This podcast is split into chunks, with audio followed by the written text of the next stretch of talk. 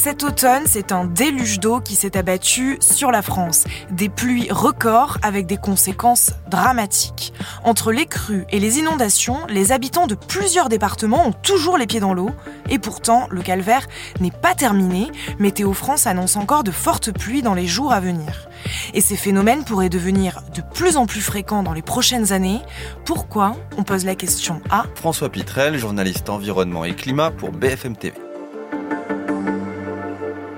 il y a un rail dépressionnaire. Alors c'est comme des rails de, train, euh, sauf que là, euh, sur ces rails, en fait, ce sont des vents qui poussent depuis euh, l'Atlantique ouest vers l'Atlantique est, donc des États-Unis en gros vers la France, des très forts vents qui poussent les dépressions et qui les font s'accumuler les unes après les autres. Ce qui fait qu'il y a eu 26 jours de pluie consécutifs sur le territoire avec des cumuls de pluie qui ont atteint des records avec euh, en gros en moyenne 215 litres d'eau par mètre carré. Le précédent record datait de 1993 donc c'est très conséquent et c'est ce qui fait qu'on a des sols gorgés d'eau et donc c'est les conditions propices à ce que bah, ça déborde.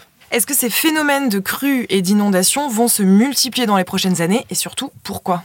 Alors d'après les scientifiques, notamment du GIEC, c'est de la physique. C'est-à-dire que plus il fait chaud sur Terre, plus il y a les conditions pour que l'eau de mer s'évapore, donc fabriquer plus de nuages. Et donc plus de nuages égale plus de pluie.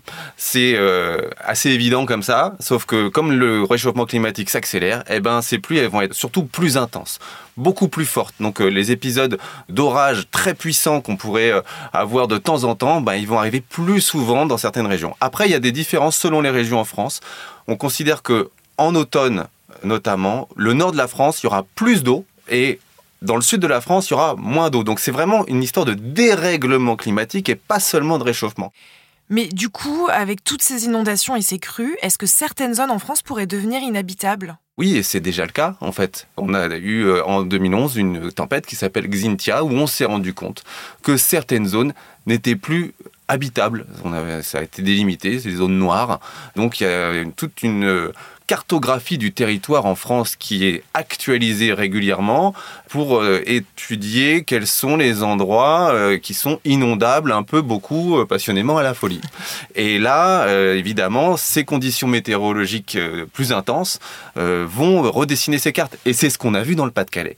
C'est des zones qui n'ont jamais été inondées ont été touchées. Et ça, c'était pas sur la cartographie. Donc il y a des gens qui avaient une maison qu'ils pensaient pas en zone inondable et qui aujourd'hui vont devoir demander à une assurance de se faire rembourser pour une inondation sur laquelle ils n'étaient pas protégés. Donc ça va créer pas mal de problèmes et donc il y a des endroits où peut-être on pourra plus vivre, c'est pas vrai, on peut vivre à Venise par exemple.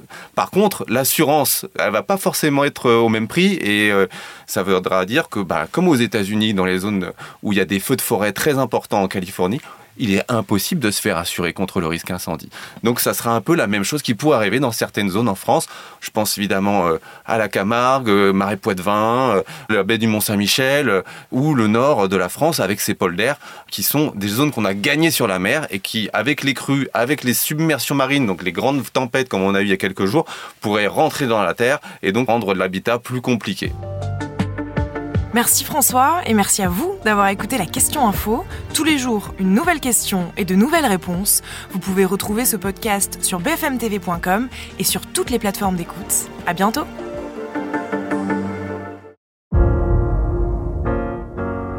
Vous avez aimé écouter la question info? Alors découvrez le titre à la une, le nouveau podcast quotidien de BFM TV. Les grands récits de l'actualité, des témoignages intimes c'est tous les soirs sur vos plateformes préférées. À bientôt!